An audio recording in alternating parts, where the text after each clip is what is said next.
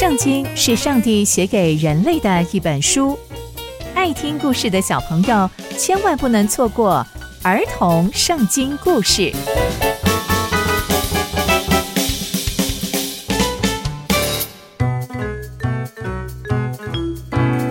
各位亲爱的大朋友、小朋友们，大家好，我是佩珊姐姐。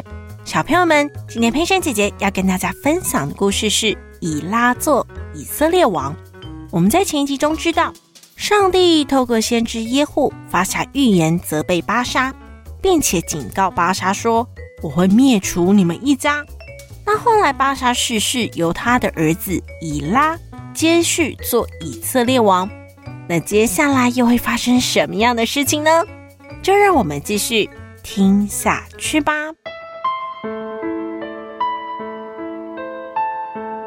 巴沙的儿子以拉登基做以色列的王，他在这个地方叫做德萨。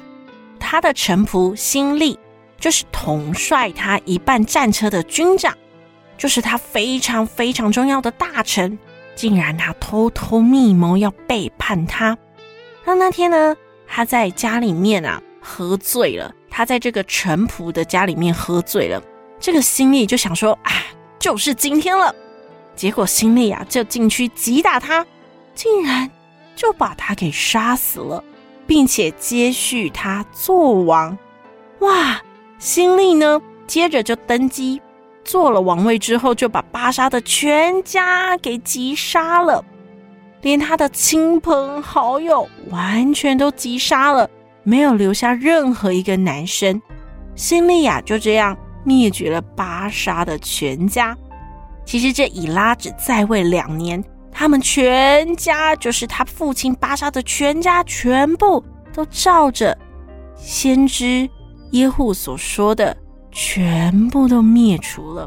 这是因为巴沙还有他儿子以拉的所有所有得罪上帝的事情，所以让上帝重重的惩罚了全家。所以上帝的预言。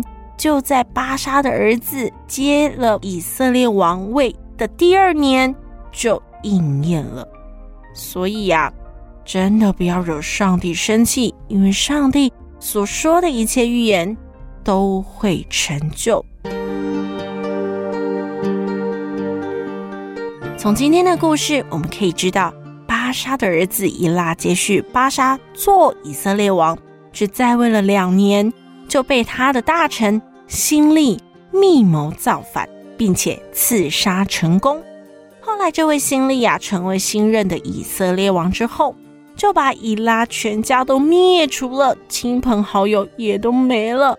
这也应验了上帝的预言，因为他们不遵守上帝的心意，并且让以色列百姓都陷在罪里面，因而啊被惩罚。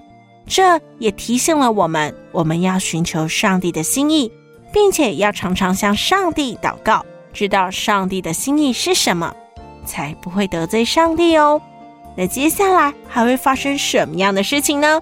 刚刚佩珊姐姐分享的故事都在圣经里面哦，期待我们继续聆听上帝的故事。我们下次见喽，拜拜。